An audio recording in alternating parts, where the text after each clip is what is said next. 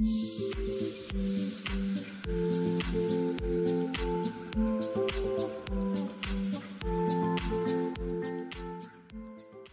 aí, mais uma vez, mais um podcast. Você que diz. Nós estamos aqui com o nosso querido professor Brunini. É mais uma vez uma honra, é o, é o Ferrari aqui da história. Sempre trazemos ele quando temos algumas coisas importantes para falar, alguns comentários. Alguma É, treta. é alguma treta, é- mas na verdade é o cara da mediação, né? Ele não é o cara da treta. Mas ele é o cara da que conhece a treta. Ah, conhece muito Ele sabe de treta. Ah, certeza que conhece treta.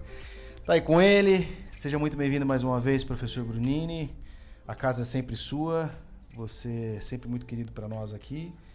E a gente espera que nesse podcast a gente consiga aí desenvolver bastante, bastante conteúdo para quem está em casa, consiga nos assistir aí.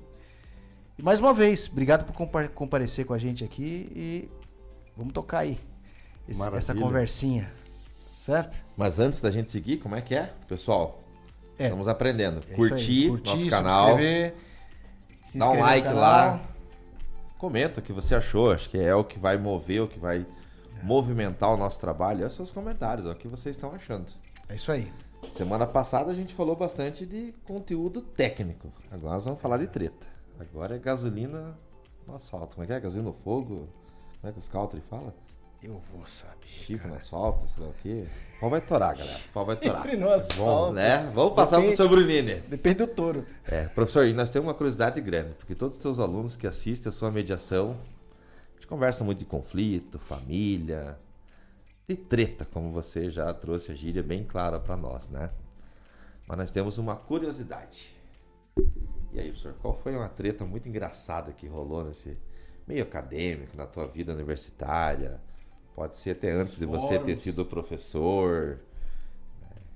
Tem alguma coisa que você pudesse. Para nós começar a jogar a galera, já agitar o pessoal bem?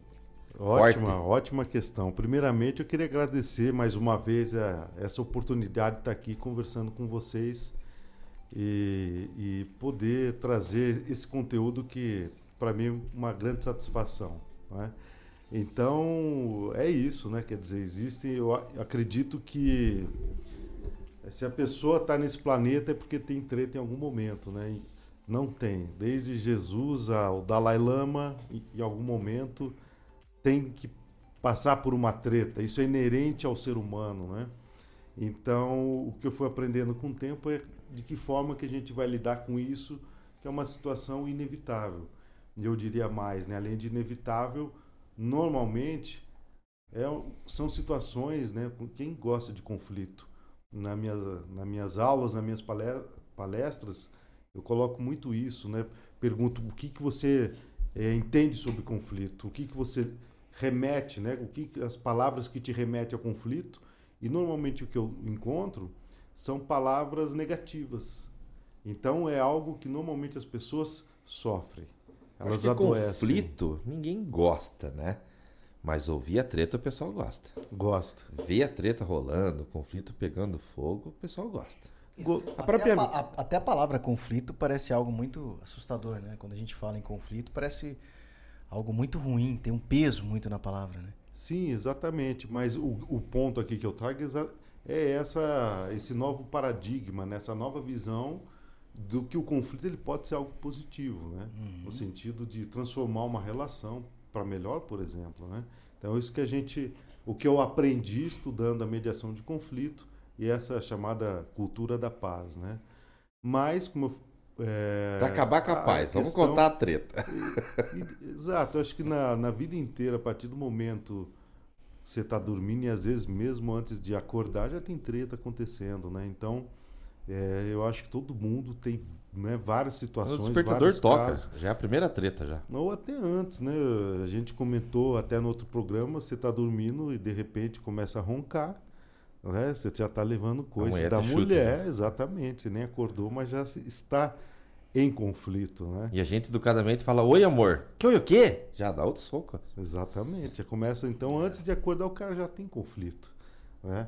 Então, é, a grande chave é não se perder dentro desse conflito, né? Porque muitas vezes ele vai se transformar no- em óbito. Né? Então, é bom ter ferramenta para que a gente possa cortar nesse ciclo vicioso para nunca se chegue a esse ponto de violência, né? Isso é mesmo, é verdade. É? Agora, gostar de conflito em si, não é difícil. Conhece alguém que gosta de conflito? Tem... Assim, o pessoal pode comentar aí. Quem gosta de conflito, galera, que está nos assistindo aí, comenta aí. Tem gente é. que paga para ter conflito. Não, não porque é a, a, mídia mostra isso, né? que o que o pessoal mais gosta de curtir, acompanhar, é treta. E é. fica assistindo coisa no jornal, na verdade, na verdade, tudo hoje gira em torno de conflito, né? Se ligar agora a TV, você vai ver jornais, tudo é em torno disso, né? A desgraça parece que vem em primeiro lugar, né? É conflito entre Estado, conflito entre é, pessoas. Tudo, tudo, Quando você tem, por exemplo, é, tantos programas de TVs vinculados a, a mostrar conflito, parece que isso gera mais curiosidade, mais, mais empatia das pessoas com relação ao conflito. As pessoas preferem isso, né? Acho que a tragédia, a desgraça, é, ela vem demais, né? Vocês demais, concordam né? comigo? É, certeza. Não, não vira notícia quando tem. Não. Né, Coisas boas, não. Se deram bem, se conciliaram. Não. Agora se divorciou, tá aí, né? É. Já tá aparecendo. É, e tá, tal, na, né? tá na, Ana Maria, na Ana Maria Braga. a Ana Maria Braga tá virando. É, o chifre, né? Não é. tem. Então, a, as, as histórias dramáticas, né? Elas têm, têm essa ah, esse, como é que pode dizer? Não sei, talvez um. Audiência, ela tem uma atração, um acho que é atração, atração interesse. Né?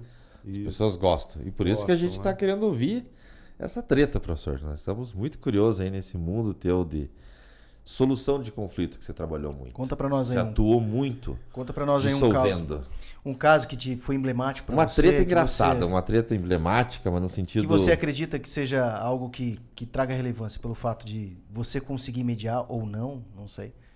Tem alguma que você lembra? Eu, eu me lembro assim de várias situações, assim, até né, para quem está sobre o é, observador, né, como um, um mediador, por exemplo, é, situações pitorescas, né?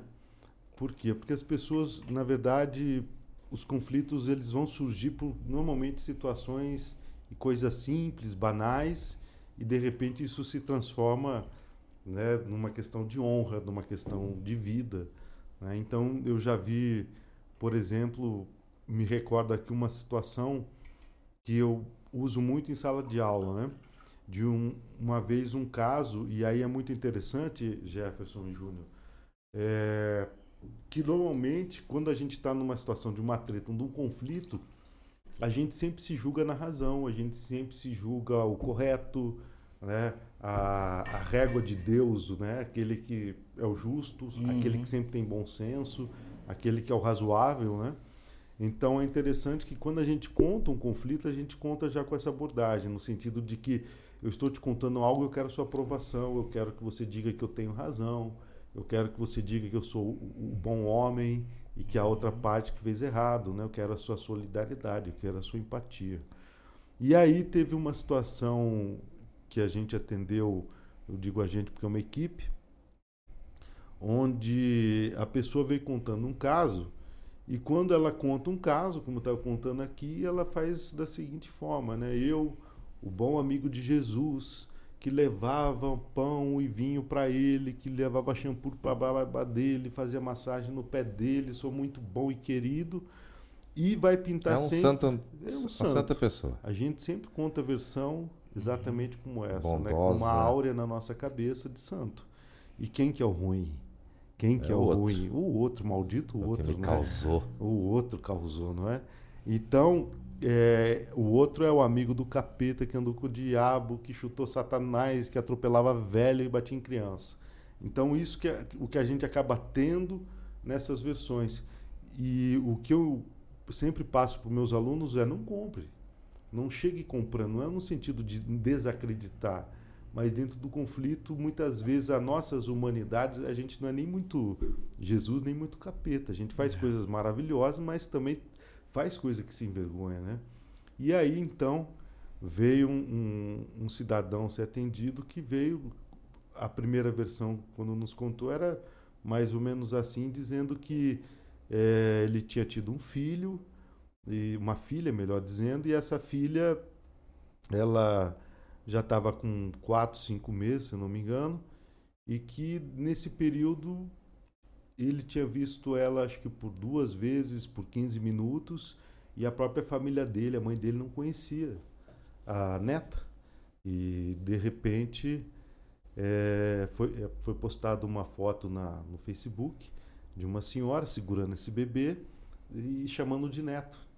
E aquilo para ele foi né, a gota d'água de, de, né, de, de buscar uh, o que estava realmente acontecendo em relação, né? Porque ele não, a mãe não deixava ele passar mais tempo ou a própria uhum. família dele conhecer essa criança. Então, esse é um exemplo, porque a partir do momento que eu sou pai, né, o que, a, o que, que a gente faz, o que, que a gente julga, o que, que você pensa em relação a isso? Pergunta a vocês. Quando um pai chega e conta uma, uma situação dessa. Né? Você acaba comprando, você se comove, você se convence. Ainda mais sendo pai, no papel de homem, você torna isso já uma situação.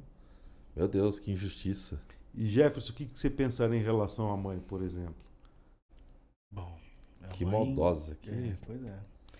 Eu acho que ela é uma pobre. Co... Não, eu acho que ela é uma pobre coitada nesse, nesse sentido, porque às vezes da onde ela vem não teve base, não teve não teve base e condições de, de, de, de, de tomar as melhores decisões. É o que eu acho, né? Não sei se é se realmente isso era, era o que ela vivia, né? Mas a maldade às vezes nem sempre está na pessoa, às vezes está é no ambiente. doce né? pessoas, vocês estão vendo, né, gente? É, mas é verdade, Esse cara. Eu é acredito um futuro nas mediador pessoas, aí, ó, tá vendo? Eu acredito nas pessoas. Esse é o caminho. eu então, acredito no ser humano.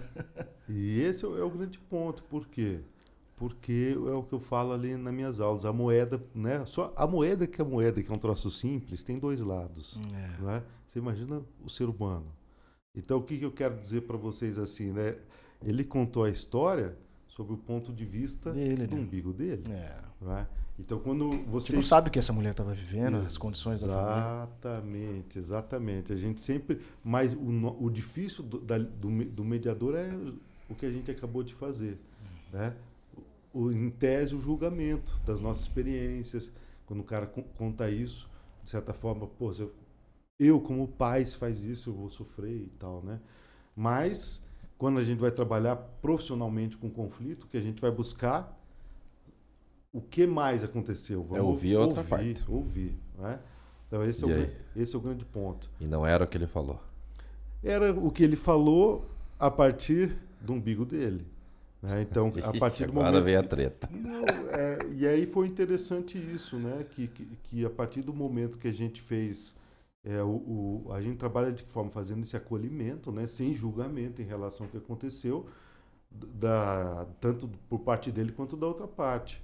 E quando a gente reuniu os dois, eu sentia no começo que ele tinha uma facilidade maior para falar a respeito, né? Enquanto na presença dela, na presença dela, ele tinha mais facilidade para falar, para contar o que o, como ele se sentia, como tinha acontecido a situação. E ela eu sentia muito travada. Mas por que, que você acredita que isso acontecia? Por que, que um tinha mais facilidade e o outro não? Exatamente esse era o mistério. Por que, que isso estava acontecendo? Calma, né? ejaculação precoce. Ele, Nada, ele... não, cara. É, já quero, já quero chegar lá, cara. Já, já quero quer... chegar lá, não tem conversa. Mas esse, esse ó, é eu ponto. falando que ele é mediador, não, ele é conciliador. Objetivo. Pá, e aí, qual olha, foi? Olha, olha que interessante, Jefferson, mas é uma pergunta muito interessante. Você falou isso e agora me veio uma questão que era, eu acredito que é porque eu era um mediador, era homem, hum. a gente estava com dois homens e uma mulher, ela já estava numa situação que eu percebi depois, numa vulnerabilidade extrema, uhum. né, pela, pela, por ter uma, acabar, é, recentemente ter tido uma filha, por recentemente ter se separado, né, então é... Ela não sentiu a vontade de Isso. conversar com o ex-marido. Junto ali comigo. E, e um mediador mais. homem. Mas a partir do momento, né? O que, que acontece? Costuma dizer que a mediação ela tem que ter uma, uma calma, uma paciência né, para a coisa se desenvolver.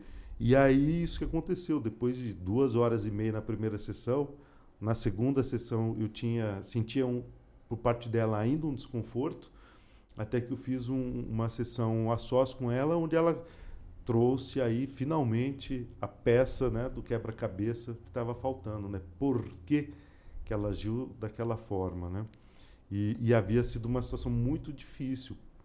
Imagine, né, ela, ela tinha terminado um relacionamento onde ela tinha dois filhos e, e se envolveu é, onde ela tinha uma vida estável, né, vivia muito bem, pessoa tinha casado com uma pessoa muito rica e de repente ela ela termina esse relacionamento para ficar com uma pessoa completamente o contrário do que ela tinha, né? Um autônomo, né, que é, de Instável. É, exato, instável, com dificuldades, mas era foi uma paixão avassaladora. E, e, de repente, no meio dessa, dessa relação, é, logo no, no início, é, até ela descobrir que estava, estava grávida né, desse, desse novo relacionamento, houve ali várias situações que, a, a partir daquele momento, né, acredito que a mudança é tão grande na mulher, e isso foi criando uma dificuldade de relacionamento entre os dois que levou ele a trair ela, né? Algumas vezes, por diversas situações e assim, né? E, infelizmente, né, próximo ao, ao momento do parto, é, ele trouxe justamente, ela me trouxe a situação de que a coisa ficou mais escancarada e ele começou a, a ficar desconfiado dela, ter uma insegurança em relação a ela, por achar que ela poderia estar voltando com o ex-marido, coisa que nunca aconteceu. Né? Isso foi fervendo o caldeirão né, de uma forma que no dia do parto ele estava com outra mulher, com, enviando fotos no motel e coisa assim, e a filha nascendo, né? Caralho. Então foi uma situação muito difícil, muito delicada, né? Que, que se teve e que né, a partir daí mostra um pouco Ele disso, enviava né? para mulher na Isso, eles estavam mesa de parto, sob- a ex- ex-mulher é, ou mulher, não sei se ainda era. É, ele não sabia disso, ele não sabia disso, né? Mas elas, eles estavam sob conflito, um, um desconfiando do outro, apesar dela ter certeza, né, de que ela estava sendo traída. Ele até mandou as provas. Exatamente, acabou mandando numa, numa situação porque nos último último mês de, de gravidez, né, ela me contou que a, a parte que mais doeu dela foi justamente é, ele traindo ela, acusando ela de traição. Né? Então isso foi a facada né, no, no coração dela ali, no sentido dela se sentir humilhada, traída e prestes a parir, né? Ao mesmo tempo com essa esse abismo, né, de olhar para o futuro, com dois filhos, nascendo um terceiro e sem nenhuma segurança, né? Então, a partir daí, né, houve ali um, um ela acabou voltando para o antigo companheiro, bem de vida, que abraçou a nova menina como filha e que acabou causando todo esse emaranhado, né, de, de, de Que daí ele ficou situações. enciumado quando viu a filha dele no Exatamente. colo da outra avó, a avó adotiva. Exatamente, do, do outro, né? Então você, o que, o que eu percebo assim, trabalhando com conflito é isso, né? Por isso que a mediação muitas vezes ela tem que ser feita com muita calma, com muita tranquilidade, né? É, veja o que eu estou contando aqui são situações né, da, da intimidade da vida da pessoa, né? Então não é de uma hora para outra que de repente ela vai sentar na minha frente e vai contar, vai trazer uma situação dessa, né? E o final disso, como, como, como ficou? Ficou resolvido?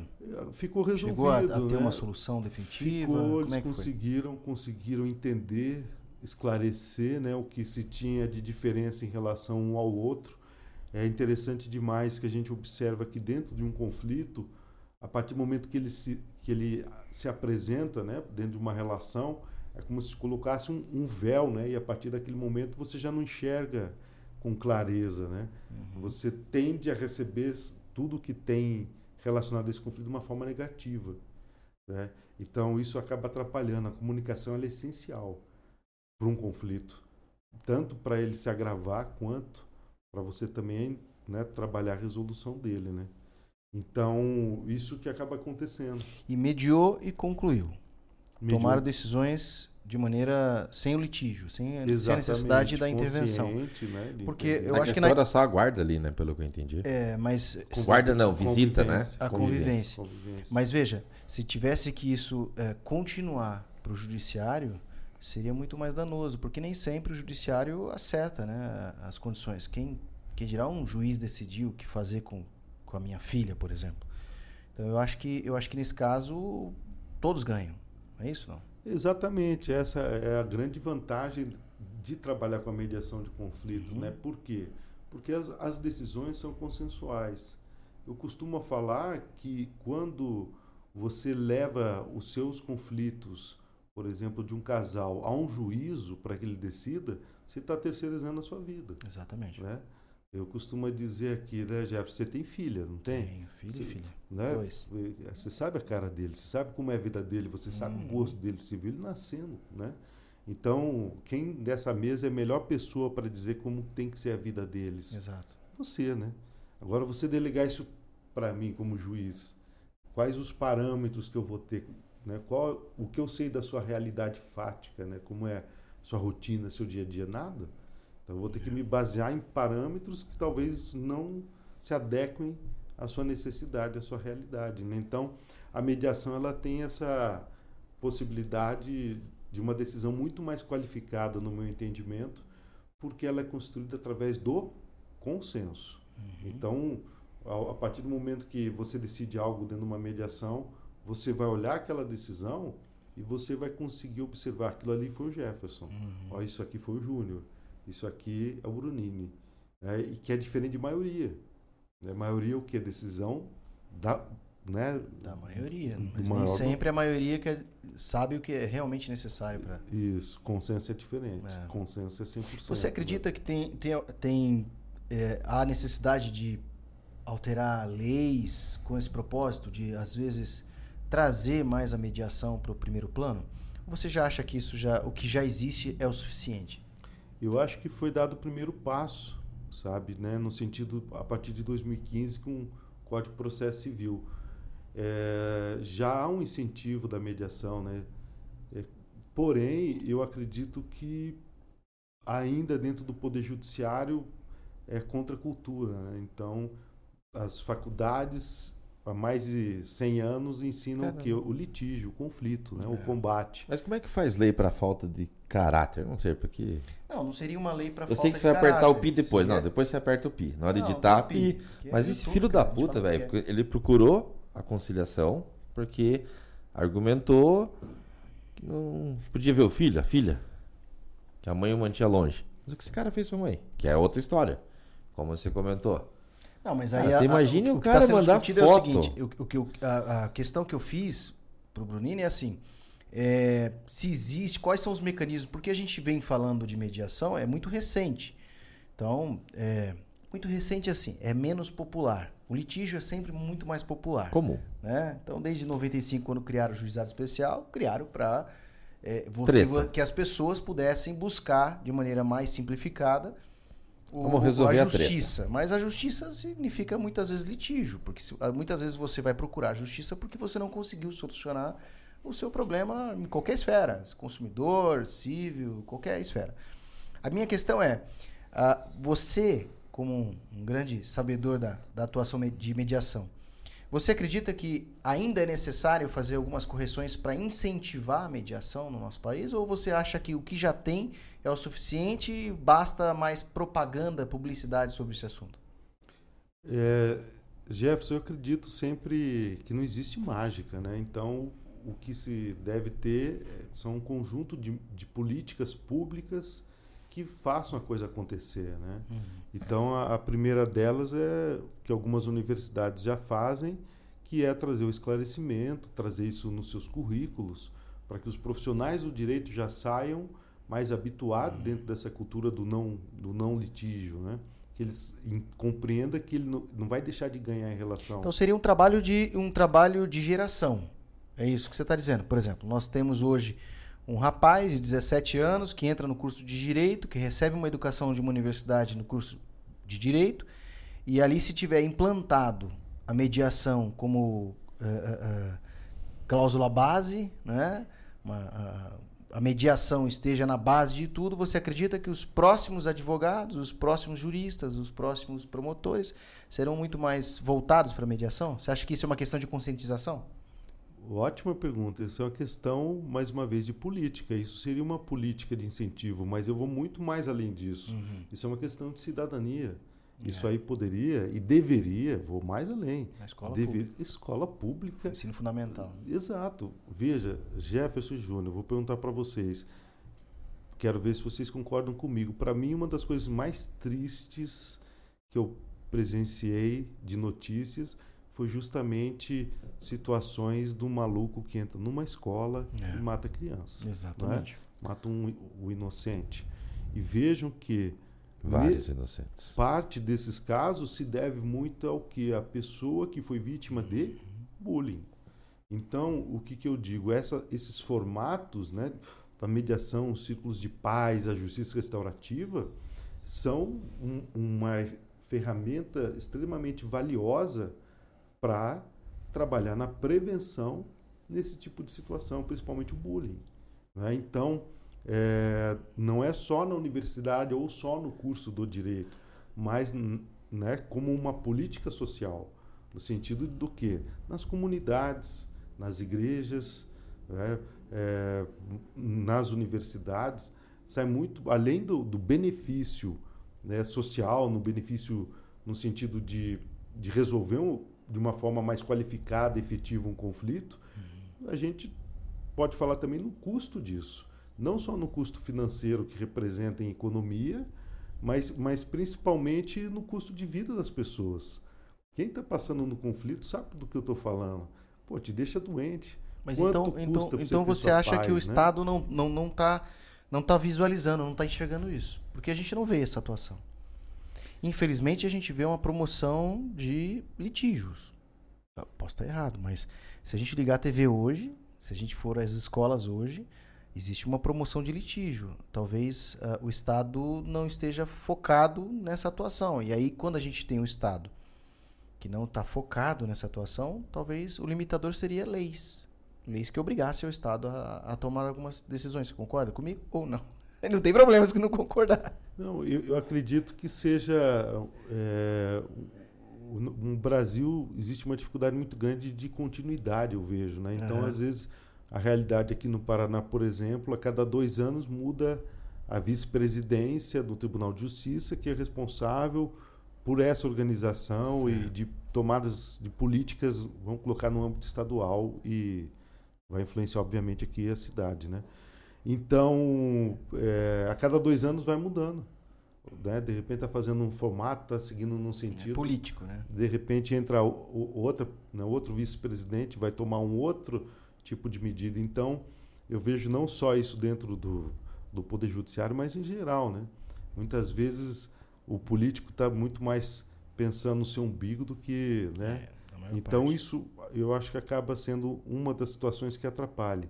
Eu não acredito muito, Jefferson e nem Júnior, nessa questão de ter que criar lei, ter que criar lei, ter que criar lei, né? Porque o que não falta nesse Brasil é lei. É verdade. Né? Eu acho que mais a questão da efetividade, do cumprimento da lei. Né? Então, a mediação por si, por exemplo, hoje, é, vou dar um exemplo para vocês que eu acho que é uma das travas que tem na mediação. É, poucos estados no Brasil remuneram um mediador. A maioria dos locais trabalha com um mediador de forma voluntária.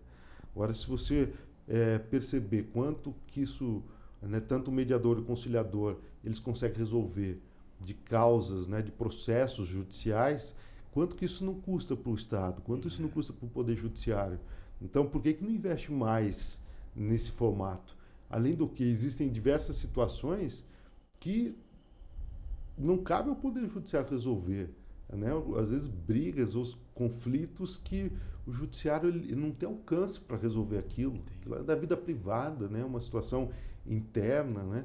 Então, para que levar o Judiciário, ocupar, de repente, a Secretaria? Né? Isso incha o Poder Judiciário.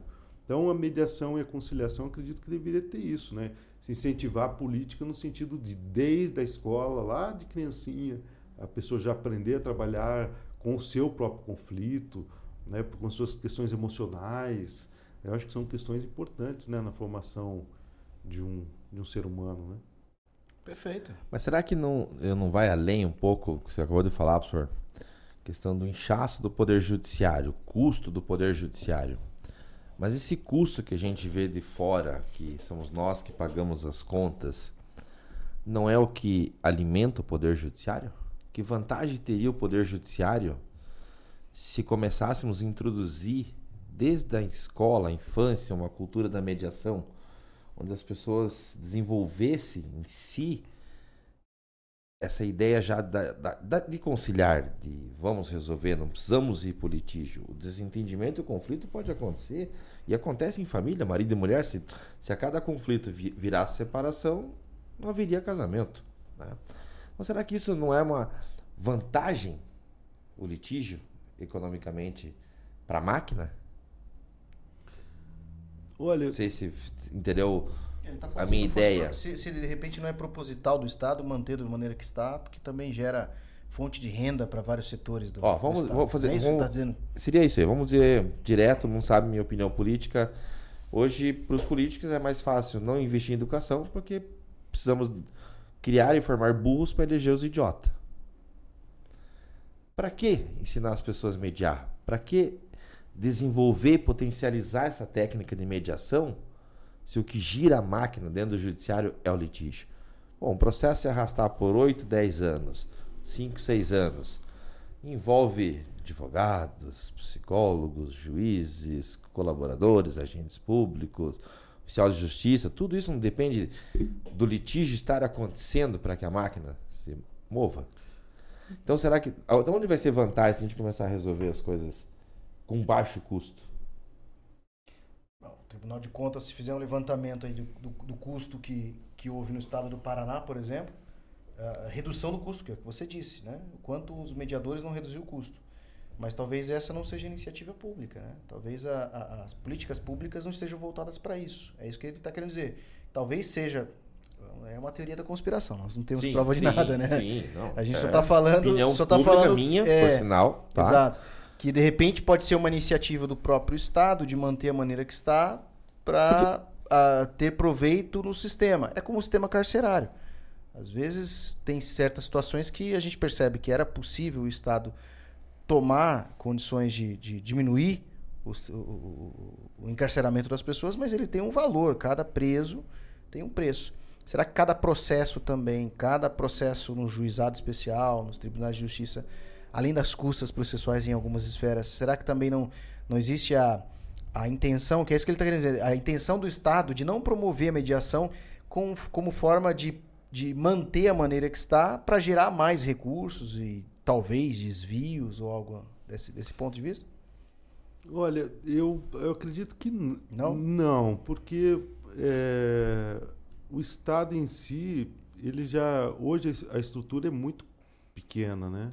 Você pega ali, eu não sei te dizer exatamente agora de cabeça aqui qual é a relação um juiz para quantos processos, né? Ele, ele, ele é muitos. responsável, exatamente. Então, é, com a estrutura hoje que um, um, magistrado tem, já é muito difícil ele, ele conseguir cumprir as suas, as suas obrigações, né? Então a gente percebe isso muitas vezes que e isso não é nenhuma crítica, né? Mas que de repente ele precisa de dois, três, quatro, cinco assessores para que auxilie ele ali dentro da tarefa dele. Então eu não vejo dessa forma, né? Eu vejo que é o que deveria se ter um investimento em, em ampliar, né? Mais juízes, mais mediadores, mais conciliadores. É, mediação na escola, né? Porque de certa forma o que a gente deveria estar pensando é justamente no bem-estar de quem? Das pessoas que estão sob conflito, né? E uhum. não no bem-estar do judiciário. Até mesmo porque a realidade do judiciário é muito diferente da realidade dos, dos mortais, né? Vamos dizer assim. Quem já pisou no Tribunal de Justiça, se você não foi, convido você a ir lá a conhecer, vocês vão perceber. Você tem, às vezes, eu tive a impressão assim que você está no Olimpo, né? Então eu, eu vejo muito dessa forma. Né? O, o, judiciário já é abarrotado. Né? Se a gente levar isso para o direito criminal, então nem se fale. É. Né? E, e, a maior parte, acredito até, da população é a população carente, né? que não dá, é, é beneficiário da justiça gratuita. Então eu não vejo aonde, né? assim, nesse sentido de que, ah, não, quanto, quanto pior, melhor. É. Né? É, então, agora, o que eu vejo é isso. Falta ainda eu vejo muito mais uma questão cultural. É? Toda mudança ela é, é, é lenta, ela, é, ela vai gradativamente acontecendo, né? E as pessoas têm uma resistência muito grande ao novo. Por quê? Porque já está acostumado com aquele status quo, né? Do onde aqui eu conheço, aqui eu, tenho segurança e tudo mais. Então, por isso que eu, que eu coloco isso. Por exemplo, hoje o advogado ele se sente mais seguro muitas vezes no litígio, porque a vida inteira dele foi com o litígio. Mas hoje a gente começa a ter outras possibilidades, por exemplo, de trabalhar com um, um hoje eu, na minha visão, um excelente advogado não é mais aquele puramente processualista, formalista, é. mas é principalmente aquele negociador, é. aquele que sabe conciliar, aquele que sabe barganhar. Então, às vezes, um bom diálogo ele vai te poupar anos de processo. Então, eu vejo que aos poucos, eu acredito que essa cultura vai se introduzindo na advocacia e, e também, né, se teu advogado chega para você e diz, olha, no teu processo aqui eu recomendo que você faça uma mediação, porque acredito que o processo vai ser assim assim, eu vou estar aqui te acompanhando, vou dar todo o suporte jurídico para você, mas né, vamos tomar esse caminho.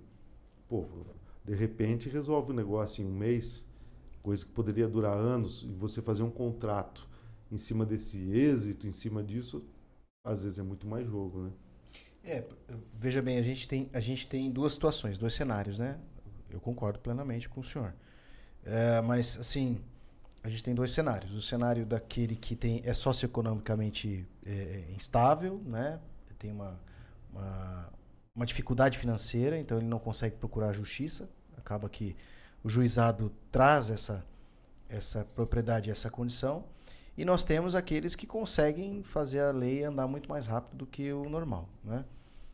Ah, você acredita que, então, se o Estado o Estado teria condições de, de, de promover mais essa mediação injetando dinheiro, iniciativa pública dentro da escola, que foi isso que nós falamos até agora, é isso? Contratando mais juízes, contratando mais assessores, contratando mais mediadores, remunerando esses mediadores, então nós estamos falando de dinheiro. E no caso da, do ensino fundamental, trazendo essa informação, é, essa cultura, talvez, não informação, né? Cultura. A cultura, né? Uma cultura conciliadora. É, onde é que mora esse país que até hoje eu não vi ainda? Que a país não tem. É que país é esse?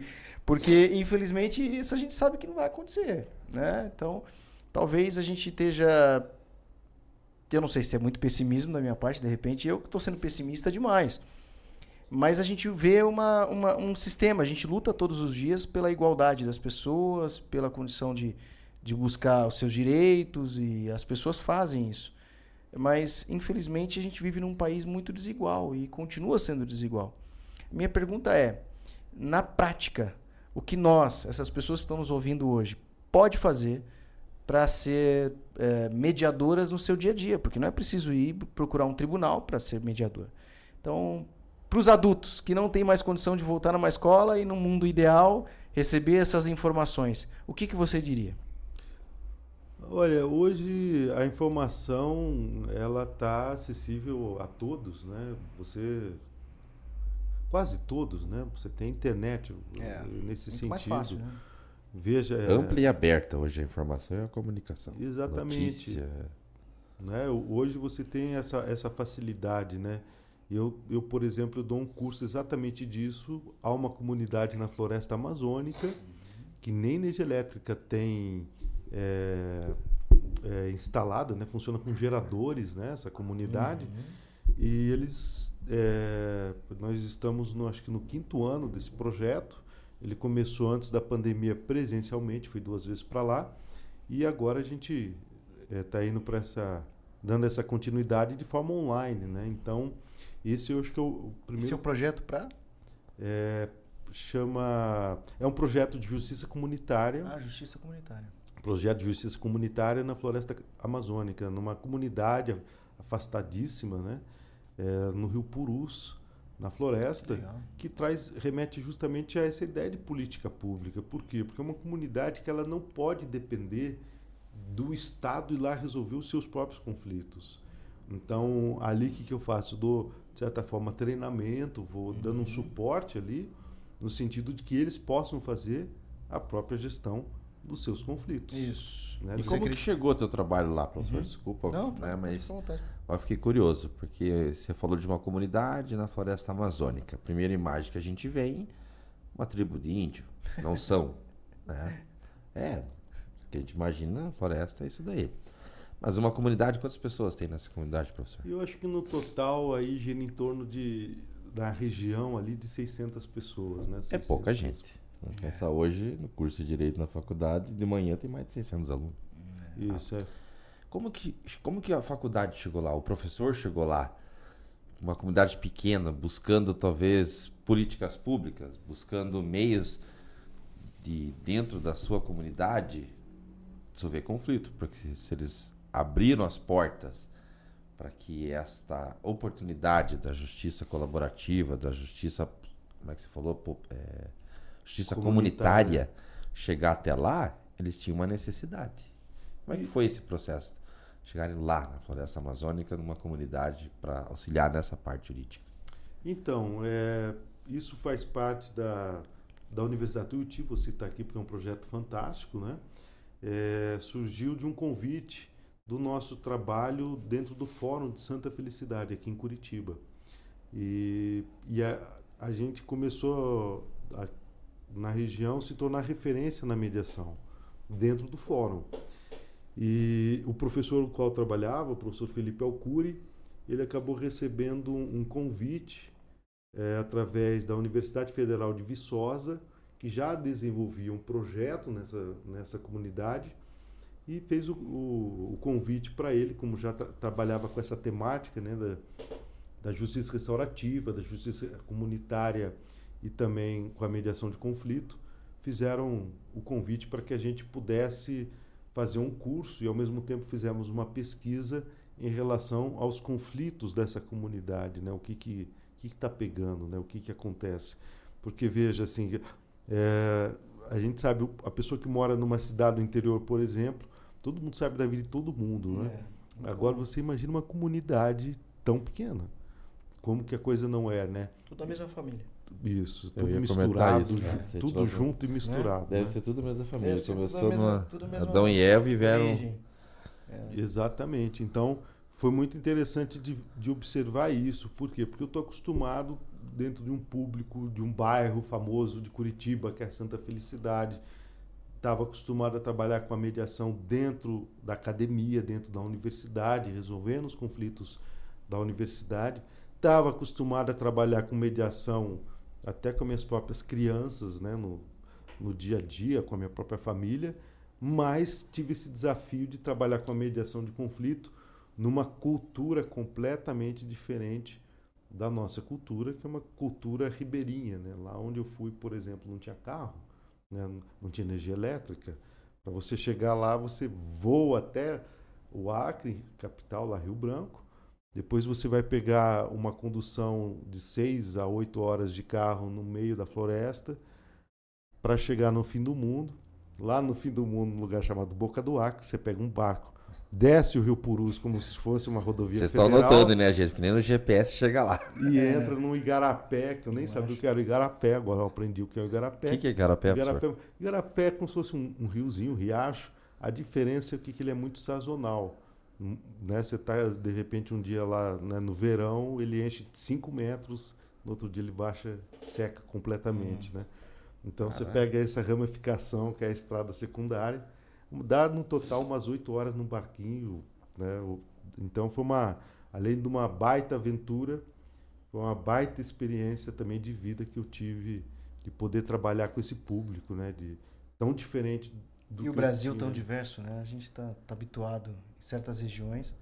E o Brasil é tão diverso, né? A gente não imagina que isso está dentro do Brasil, faz parte. Mas vamos ver o tipo de treta que rola lá? Professor, aqui no Fórum de Santos, você acabou de comentando, ele chega a ser até referência pela prática de mediação. Acredito que ele dissolva muitos casos e evite demanda de litígio interno. Aqui, eu acredito, me corrija, a maior parte das tretas é o chifre. É. É isso ou não? Não, Estatística, assim, vamos. Não, na verdade o que eu tenho ali em Santa, né? É. Vai depender da. Ali, ali em Santa Caso Felicidade. de família, eu só vejo Problema no chifre, velho. É, é que ali não é só a Dinheiro 30%.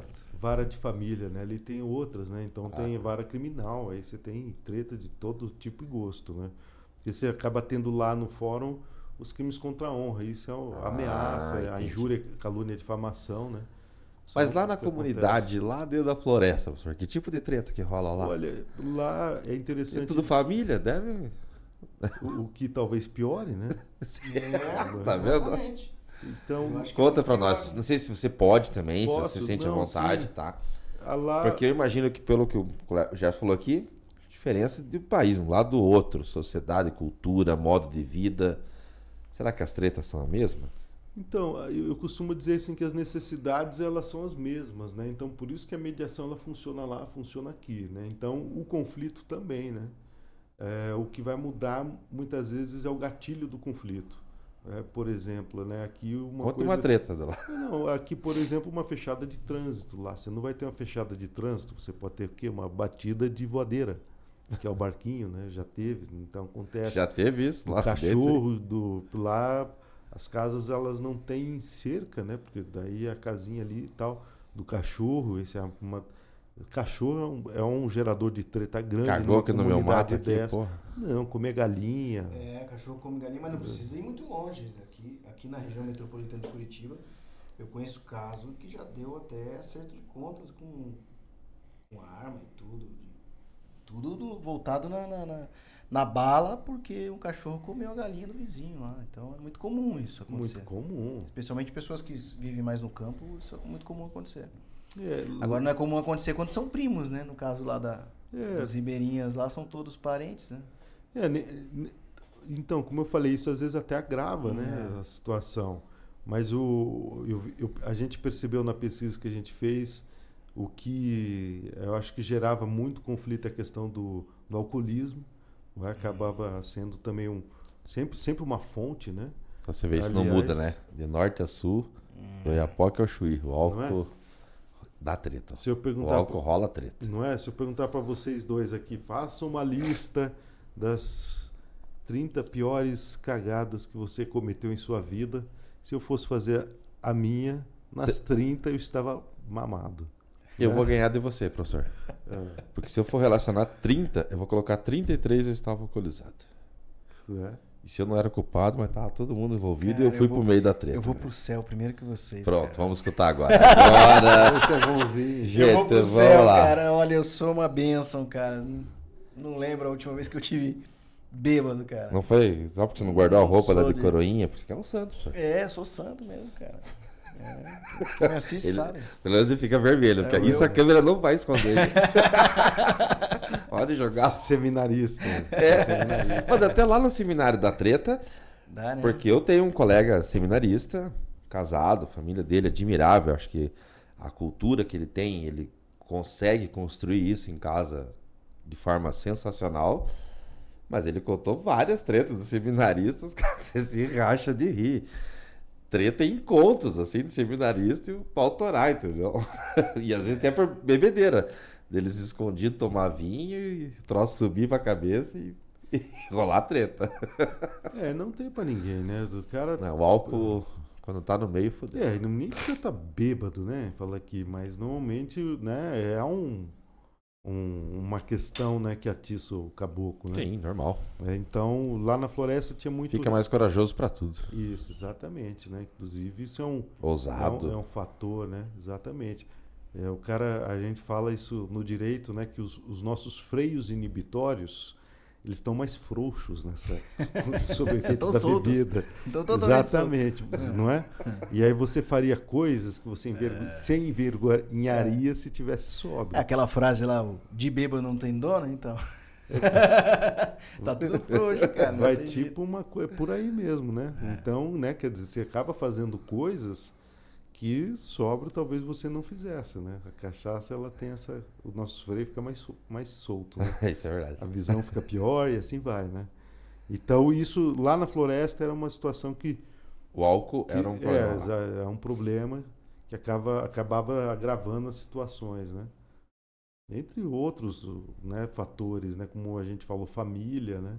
Lá também acontecia muito. Problema muito, de trabalho. a- a- tráfico de droga entrando na comunidade, era uma preocupação que eles tinham. Outra questão é, bem Devem ser muito assediados pra isso, né? muito, Tá né? meio- Porque é meio do isoladaço mato, do é. nada, né?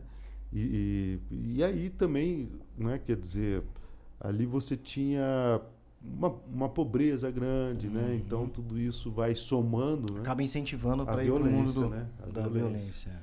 Exatamente. Mas em geral, assim, foi até um dos motivos que eu fui lá, é porque sempre foi uma comunidade muito pacífica, né? E de repente está crescendo, eles precisam um, um formato, né, de resolver os seus conflitos, porque se depender do senhor Estado, estão lascados, né? Não tem, é, ficam E esse deriva. atendimento que vocês fazem com a comunidade, vocês ajudam na dissolução. Vocês atuam. É, a gente é, tá, tá ajudando eles a criarem o que a gente chama de casa de justiça comunitária, que é dentro de um formato e aí remetendo à história, né, dessas metodologias que são metodologias antigas, né? São os povos originários que usavam para resolver os seus conflitos internos. né? Você pega uma tribo aqui, Guarani, por exemplo, Uhum. ela juntava todo mundo, sentava Tinha um conselho deles um lá. conselho, né? exatamente. Então, a- essa comunidade funciona dessa mesma forma. Tem um conselho dos mais velhos, Uhum.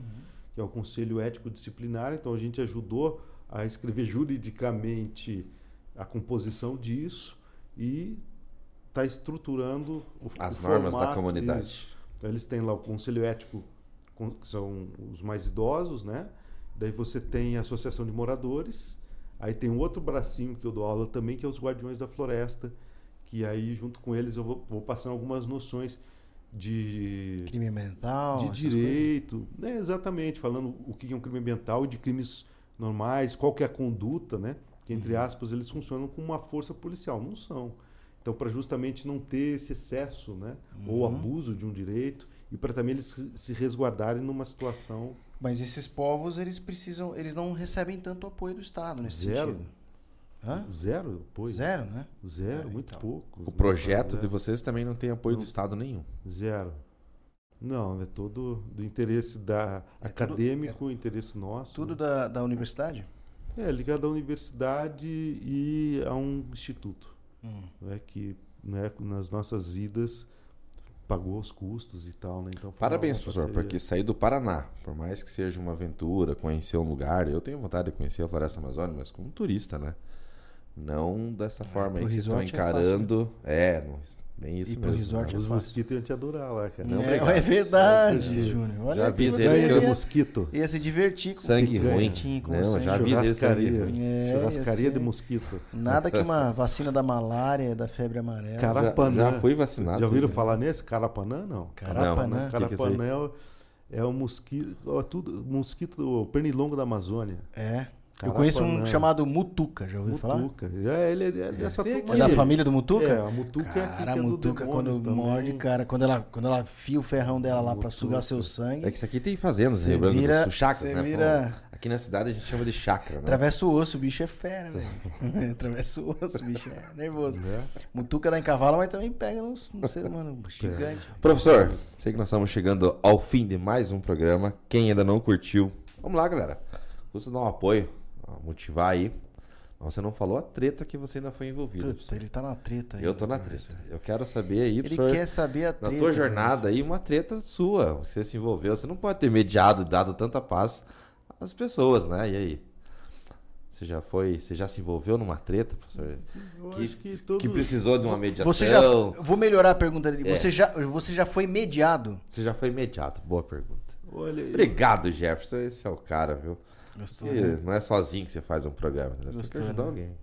Eu Saco. acho assim, eu, como, como todo mundo, a gente tá envolvido em treta o tempo inteiro, né? E, e é muito mais fácil. Como você- advogado, ele sabe responder Ele sabe bem, isso aí, né? Eu sem se incriminar, entendeu? Ele, É. ele não usa nem do direito de ficar É, quieto, não, entendeu? não, não, não, ele- ele, ele- fala, mas ele, não se fala, incrimina. cara. Olha, quando você acorda, você já olha pra pasta de dente, Eu- pra pessoal, eu escova, sei que foi E se- você tava lá no panetone de Jesus Cristo e aquele já era um conflito, é assim, né? É. E tal, não sei. A gente tá, fez uma pergunta simples. Ele você já foi mediado ou não? É óbvio que sim. Eu é vou, eu possível vou falar nenhum estatística litígio. que eu tenho aqui. Ah, Nós recebemos 127 mensagens de pessoas confirmando que queriam saber a treta que o Brunini foi envolvido, entendeu? Olha, Porra, daí você me quebra as pernas se você não contar uma treta aqui Olha, hoje, não é entendeu? nós que estamos perguntando Não. isso. Entendeu? 128 120 agora. Ó, tem, ó, esse cara É, aqui tá só curtindo, dando risada aqui. Professor, precisamos contar uma treta tua, senão a eu galera acho vai ficar de assim, cara eu vou, com a te- gente. Eu vou te dizer assim que minhas tretas, assim, eu vou dizer que tem coisa que me, que me irrita, né? Profundamente, né? Eu acho que agora, assim, treta, eu vou dizer, graças a Deus, faz tempo que eu não me envolvo nelas, porque é, eu acho que a mediação ela ajuda muito a isso. Agora, dizer que eu não tenho treta, o tempo inteiro tem treta, né? Você quer me ver. Mas você já a foi mediado? fala, é isso que a gente quer "Media- saber, mediado doutor. Nunca, fui- nunca, Não? não? Pronto, tá respondido, fui, galera que comentou, que mandou direct, ele nunca foi mediado, entendeu? Foi mediado. Ele, ele faz a gente sofrer com mediação, mas ele nunca foi mediado.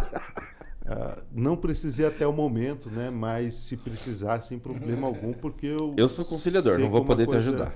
Como a- como a coisa funciona, né? Como ela é efetiva, né?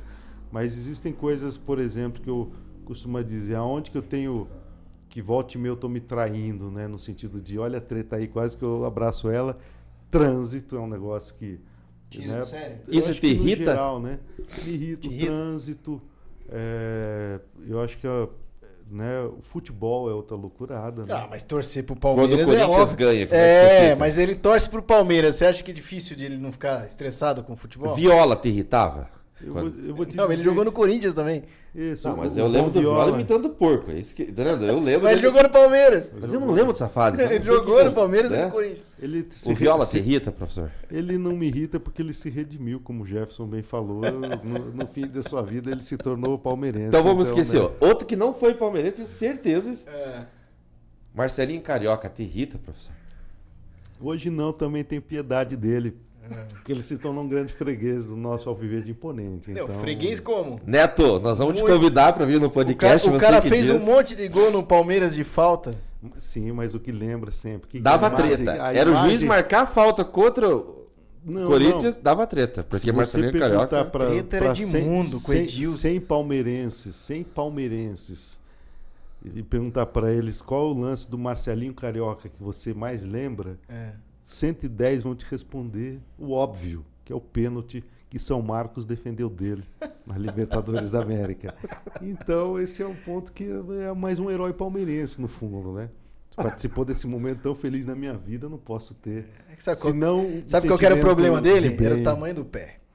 Né? O problema dele era o tamanho do pé. E, e a língua, bater e pênalti a não língua adianta. também, né? É, a língua Inversamente também. é. proporcional. Mas aí né? vinha, aí vinha o Edmundo junto, já dava tudo vinha, já certo, calma dava, louco é, nele ali. dava uma boa conciliação ali, uma boa ali é- mediação. Esse de mundo arrumou treta, né, É, velho? Isso é demais, velho. É, o- Esse conseguiu. uns Campeão de treta, eu acho. tempos do Edilson. futebol, né, que eram mais, né, era O Edilson, ele tava no Corinthians quando ele fez aquela treta da embaixadinha, Na né? embaixadinha. Nas- Nasceu aí aquele E aí, o. Edilson te irritou aquele dia, professor?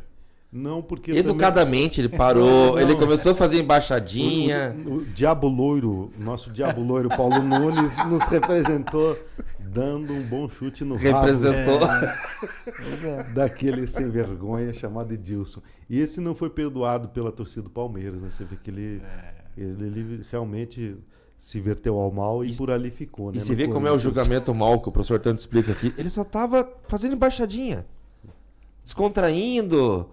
Pô, e o pessoal só levou um, um chute na poupança Né? ali, né? De boa. é o julgamento nada, errado né? que faz o da Paulo, o pessoa. Paulo Nunes também, saiu, saiu descendo as escadas lá, jogado lá, não lembra das escadas? Não?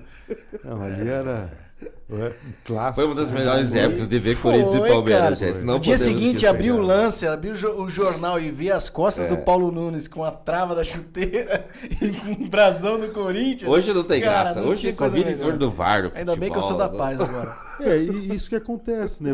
Essas situações, né? Esse é mais um exemplo. né? Eu falei, por exemplo, hoje do, do álcool, mas vocês sabiam também que ah, o efeito sobre multidão, torcida, é outro fato que as pessoas fazem coisas que elas não fariam se tivessem sozinhas. O freio inibitório, como a gente chama direito, fica mais frouxo, né? Então, no estádio de futebol é outro lugar que o cara, normalmente também, muitos, né? Se transforma em bicho, né? E faz coisa que você não faria. Fica um macho. Quando vão pro jogo, Fica tudo eles louco. ficam ao lado tanto macho e E ficam até macho. Atletiba agora, domingo, eu quero ver o que que vai dar isso O aí. que, que vai dar isso aí? Bom, como o programa é gravado e precisa- só vai pro ar semana que vem É, e dá tempo de nós cortar, estamos na semana do Atlético. Atlético 8, Curitiba 1.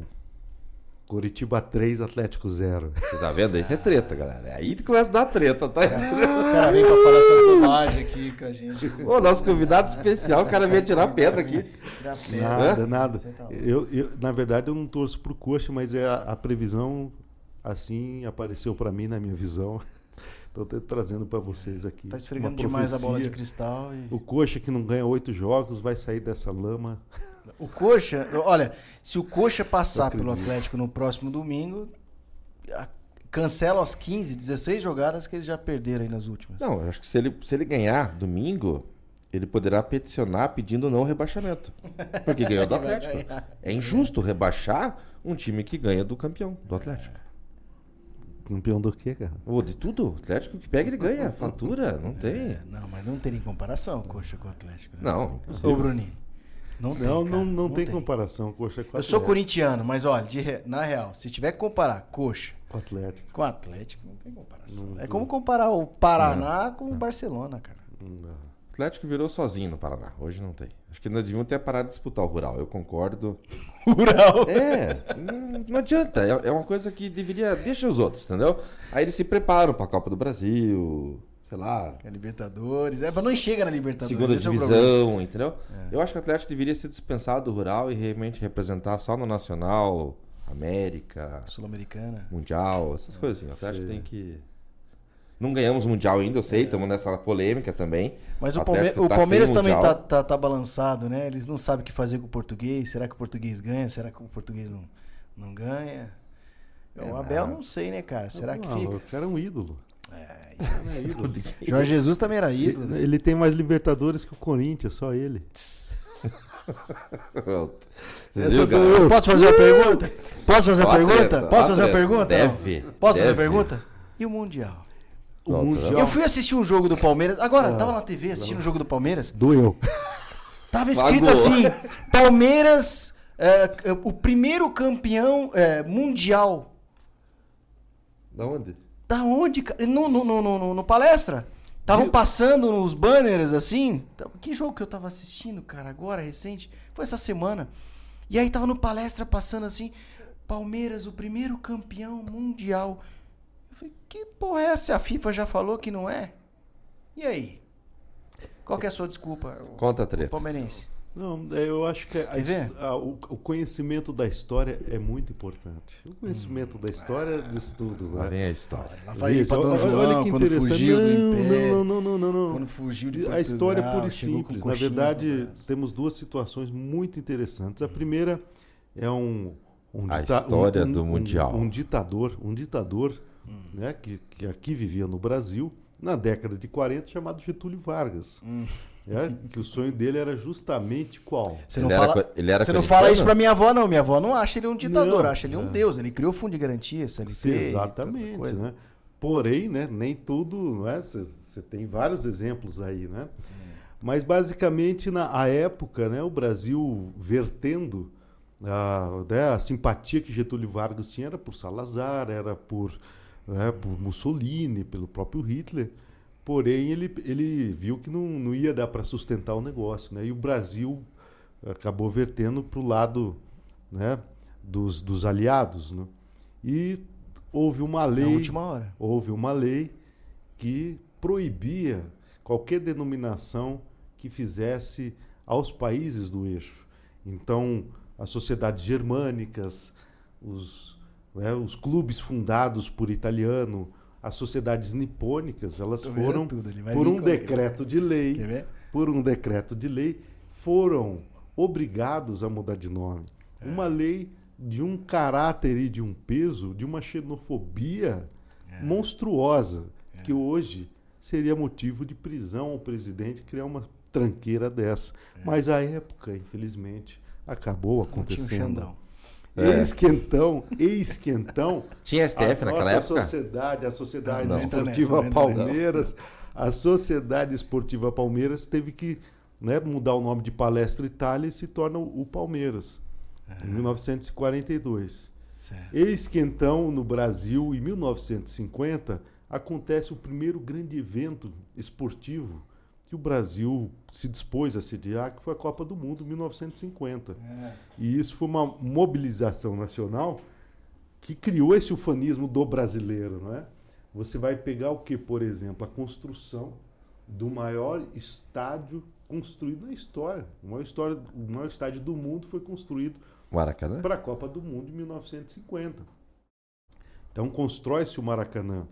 E o Brasil, ele buscava uma identidade de heróis, o Brasil buscava ter é, uma identidade para criar um patriotismo até das pessoas, né? Então, uma das razões de, de se sediar o Mundial era essa.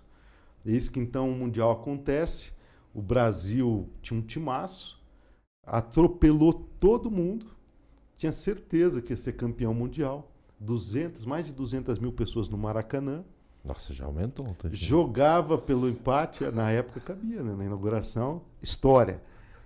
Na- e aí na final contra o Uruguai, na época o regulamento era completamente diferente, o Brasil, além de ser o franco favorito e ter goleado todo mundo pelo caminho, jogava pelo empate contra o Uruguai. Só que o Brasil acaba perdendo. Isso gerou uma desilusão nacional, inclusive olha que interessante, o Brasil, a seleção brasileira jogava com a cor branca, devido a esse fracasso, né, pseudo fracasso, porque foi vice-campeão, mudaram para amarelo. E aí, em 1950, então, houve essa grande desilusão nacional. Por quê? Porque o brasileiro, a síndrome de vira-lata, a síndrome de nunca, né, mundialmente não ter nenhum, entre aspas, né, representatividade. E o Brasil perde essa Copa do Mundo. E isso vira para o brasileiro uma, uma, uma situação Mas cadê o Mundial do terrível. Palmeiras? É, Porque não chegou, então- não Eu- chegou a tal do Mundial eu do já tô no Palmeiras fracasso do É. 7x1 da Alemanha, quase chegando lá. É. História, É, história. Fala aí.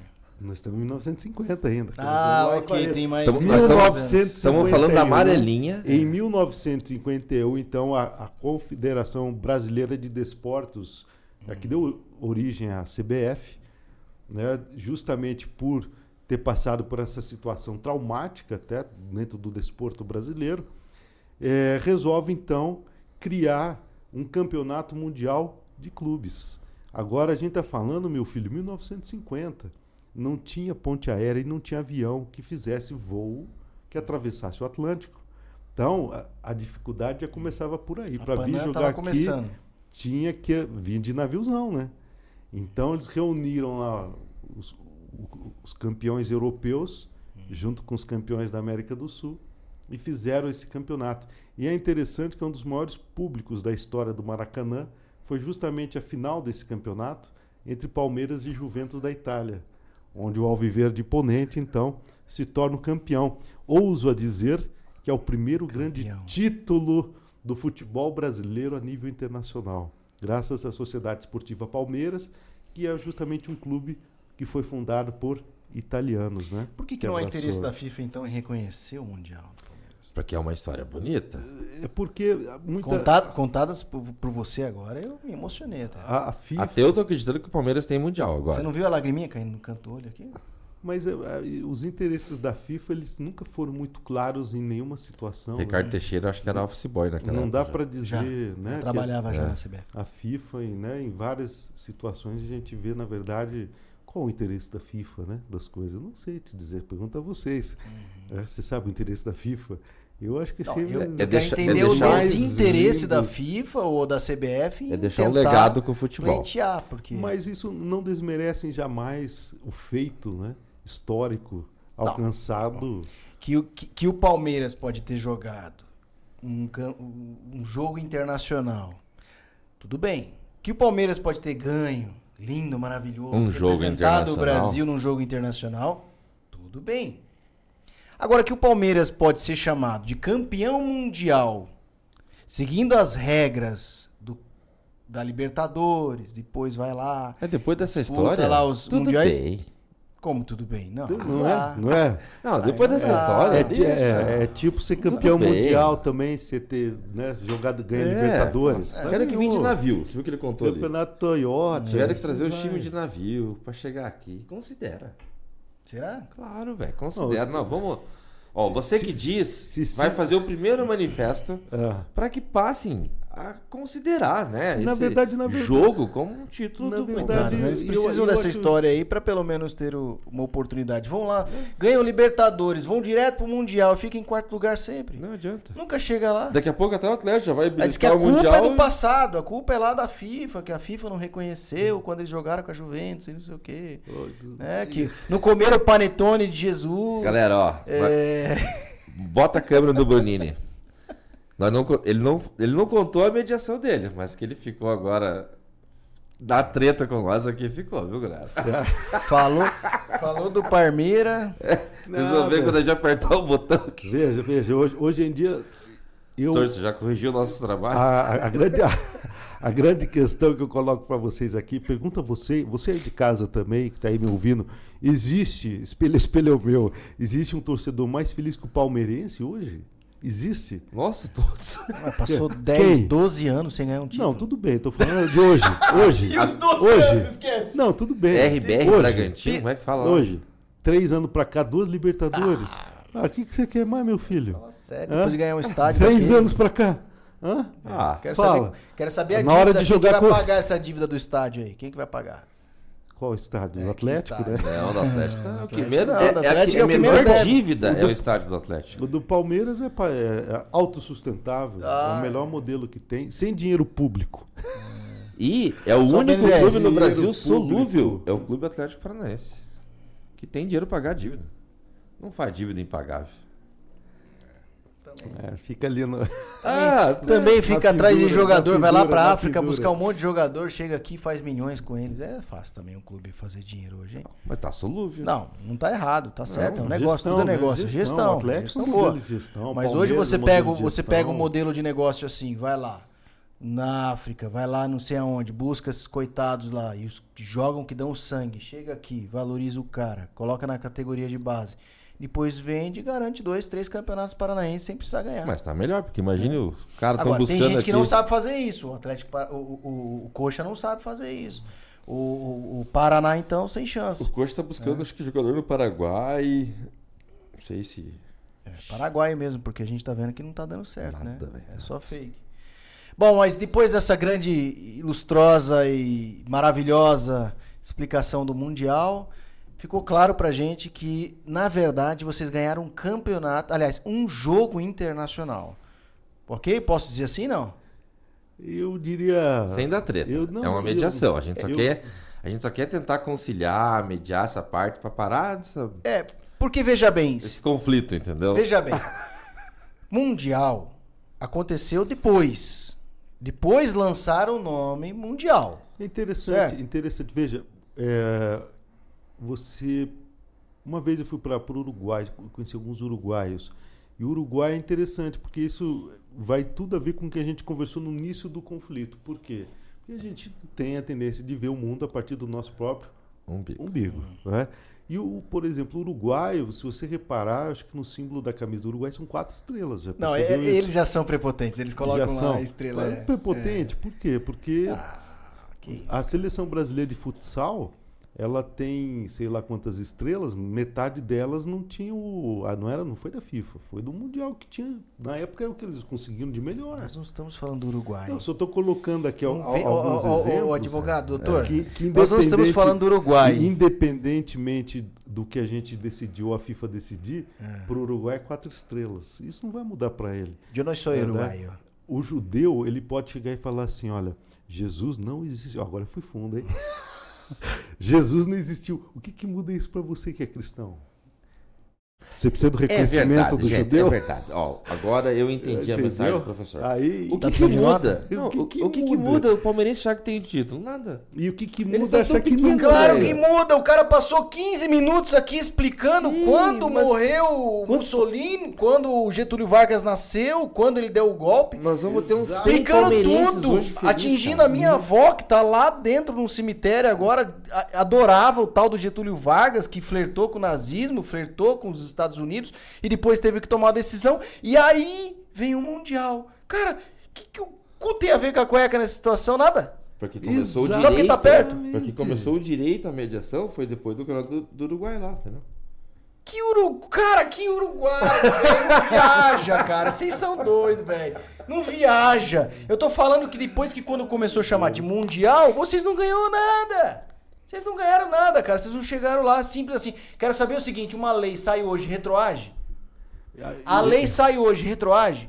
Serve pra aqueles que já estão? Por exemplo, eu cometi um crime. Vai dar treta. Cometi galera. um Até o final crime. do podcast vai dar treta. Saiu uma lei agora, ela, retro, ela retroage a- a- a- a- o meu julgamento? Claro que retroage, principalmente se ela beneficiar, meu querido. Exatamente É verdade, isso. hein? E aí tem dois aspectos interessantes. Ela retroage para beneficiar. Mas Ela não retroage, beneficiar quem? Eu diria que. O Mundial beneficia quem? Olha, o, o que, o- e, e o não mundial beneficia quem? Não, é- não estamos Opa, falando. a gente, Não estamos os, os falando. corintianos podem falar, nós temos Mundial.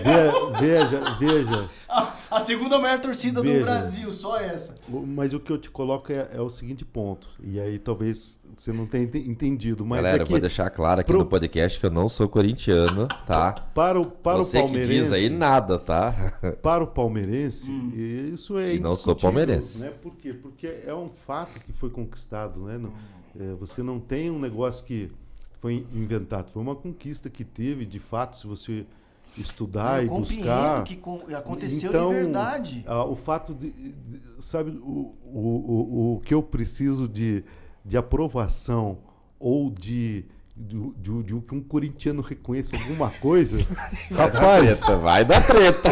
Você não precisa não dessa aprovação? não, nem- Não, nem mas quando vai dormir fica pensando assim, quantos corintianos não devem saber que o Palmeiras tem Mundial? rapaz, eu fico Quando imaginando. você vê um jogo Corinthians e Palmeiras... eu acho até que eu, Porque eu vejo todo. Eu tô falando que eu vi lá no palestra um jogo normal. Os caras colocando Palmeiras, o primeiro campeão mundial do me Brasil. se fosse no, no- na- lá na impressora, mas no, no estádio da nossa casa é um lugar É, a propaganda de si mesmo lá vale, né? 110% Mas isso é fake news. conhece a É, história eu do também Palmeiras. acho, fake news. né? Não é mundial, não chamava de mundial, chamava do quê? De Querem regular as Big? Tech, vamos regular os Big Futebol também. Na verdade, a- o que se tem, a época foi chamado de mundial, né? Depois que houve toda essa questão e obviamente para qualquer um que não seja palmeirense vai falar isso. Então, agora o, o- que, eu, o que eu coloco é que eh, não precisamos da aprovação, não precisamos da aprovação de ninguém, já somos por nós mesmos, né? Então,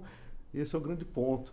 A vida vai continuar, a- na roda vai continuar girando, né? O- sempre vai ser assim. O palmeirense ele vai se considerar um campeão e que isso também não vai mudar muito, assim, no sentido que na hora que o jogo ganha, eu acredito que seja o último e o único argumento que sobrou, né? Porque o resto, normalmente quem fala isso é aquele que andou apanhando, normalmente do Palmeiras. Você conhece algum então tor- a gente Você acolhe. conhece algum torcedor que já não apanhou na vida? todos? Do Corinthians? Todos apanham. to- é, Aliás, o futebol e o Mais. jogo é isso, né? Muito É, mais derrota, mais. né? Não é verdade. isso? Não é muito Não, mais isso é derrota. verdade. A gente, a gente Só apanha. mais apanha Por alguns momentinhos de. É, pô, né? Ainda mais corintiano fala mais isso. né? corintiano. Mais para quando a gente acha né? que tá ganho Até pra o ganhar jogo, sofre. Porra. Sofredor eterno. Ganha, mas é Não, sofrimento. quem Mas não? pessoal, vamos Mas esse é chegar. o futebol, né? Essa é, a futebol alegria. faz parte. Ter essas. Viu, deixa eu só concluir aqui e dizer que é o seguinte, o, o, o Brunini, você é o nosso convidado, nós gostamos muito de você, mas eu vou deixar você dormir feliz, sabendo que você tentou, tentou colocar na cabeça de um corintiano que o, que o Palmeiras venceu o Mundial, tá bom? Vou- Vou deixar você feliz, tá bom? Porque é um sonho, vamos ser. Não, eu vou dizer pra você aqui de novo que não, não, não, não vou convencer, não tenho jamais a, a pretensão Minha de convencer pretensão ninguém, é- uma vez que eu já me sinto convencido e pra mim isso me basta. Nossa. E galera, pra fechar com chave de ouro, sabe por que Obrigado, nós o chamamos de Ferrari? É. É só a galera ir lá no estacionamento da Tuiuti hoje à noite. É, vai ter uma Ferrari? Aí vocês vão entender por que, que nós chamamos ele de o Homem Ferrari. Um dia eu chego lá. Professor, obrigado mais uma vez por nos Obrigado, dar essa Júlio. oportunidade, Obrigado, esse bate-papo. Maravilha, eu que agradeço aí. Galera, não esqueça para fechar. Valeu, dá um like, comenta, participa, nos segue lá no Instagram. É isso aí, pessoal. Jefferson, irmão. mais um. Professor, obrigado pela Obrigado, presença. Obrigado, desculpa professor. aí qualquer brincadeira, Ah, show qualquer... de bola. É claro que vocês não têm mundial, mas desculpa aí qualquer coisa. e aí, ó, você que tá aí nos acompanhando até agora, depois de quase duas horas de podcast, se inscreva no canal, dá o like ali pra gente, nos ajude compartilhando. Tem os cortes também. Você tem as melhores, os melhores momentos aqui do nosso canal. E no próximo, você que diz. Valeu. Valeu, galera.